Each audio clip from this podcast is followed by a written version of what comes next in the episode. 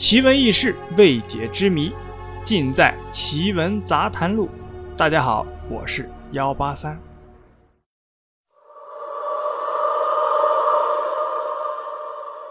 本期节目由 VIP CAD 在线青少年英语冠名播出。即日起至三月二十九日，点击屏幕下方的小黄条注册，为四到十五岁的孩子免费领取一节价值二百八十八元的北美外教体验课，获得与外教一对一在线沟通的机会，鼓励孩子自信表达，勇敢尝试不一样的教学手法。学英语从交流开始。早在现代科技诞生以前，人类就开始了五花八门的优生学尝试。其中最疯狂的一次，要数纳粹德国。当他们把这门发源于英美的科学应用于整个国家，也把全欧洲拖入了培育超级人种的地狱。直到盟军驶入德国，一个邪恶的秘密生育计划才浮出了水面。人们第一次发现，在人类进化的伟大名义之下，生育可能与集中营里的死亡同样残忍。在一九三六年，十八岁的特鲁茨刚刚走出校门。这个金发碧眼、身材高挑的女孩是德意志少女联盟的成员。不过，即使在一群制服少女中，特鲁茨也总能引人瞩目。常有人赞美她是真正的希特勒女孩。正当迷茫之际，联盟领导向她提议：“如果你不知道未来做什么，何不为元首生一个孩子？”那时候啊，他还不知道，就在一年前，纳粹党卫军头目希姆莱刚刚成立了一个秘密的机构——生命之泉。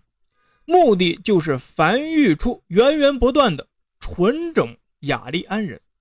起初，生命之泉的营地只面向孕妇开放，相当于一个免费的高级产房。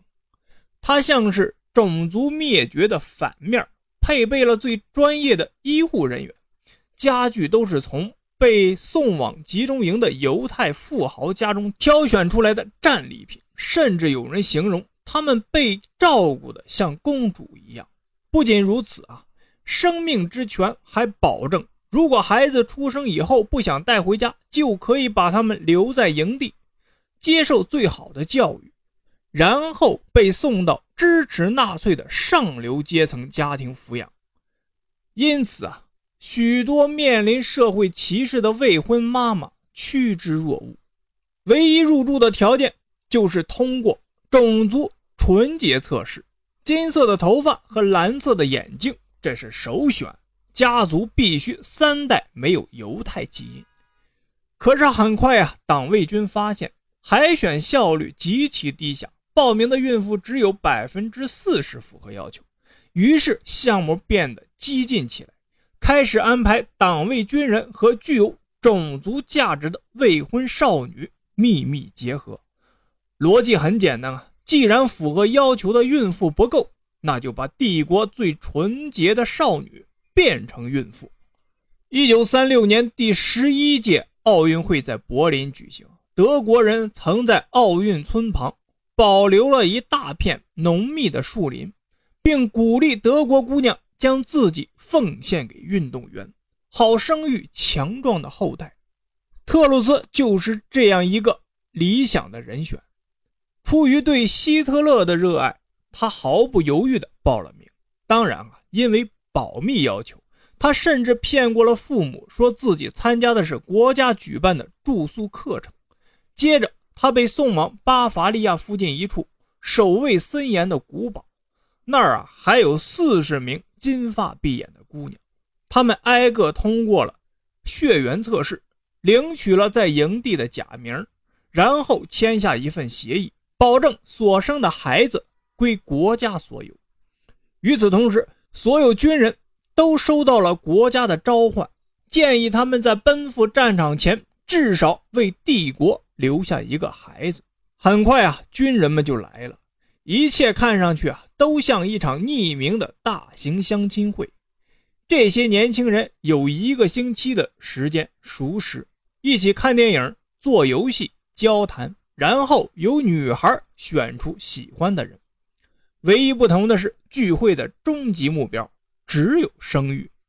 当医生发现女孩开始排卵以后，就会让他们回房间等待。入夜以后，被他们选中的男子就会到来。特鲁茨记得那一整晚，他异常的兴奋。全身上下都笼罩在为国献身的激情里，再加上那个军人看上去非常的英俊。那一周，他们共度过了三个缠绵的夜晚，其余的四天，这名军人则被列在别的女孩的日程里边。而当姑娘全部受孕成功，那些不知名的军人就会自动离开营地，如同什么都没有发生过一样。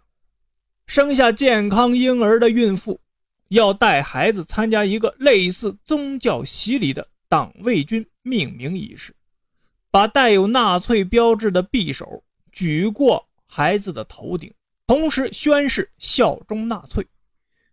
九个月以后啊，特鲁斯完成了任务，生下了一个雅利安男孩。他享受完最优质的产后护理，就骄傲地离开了营地。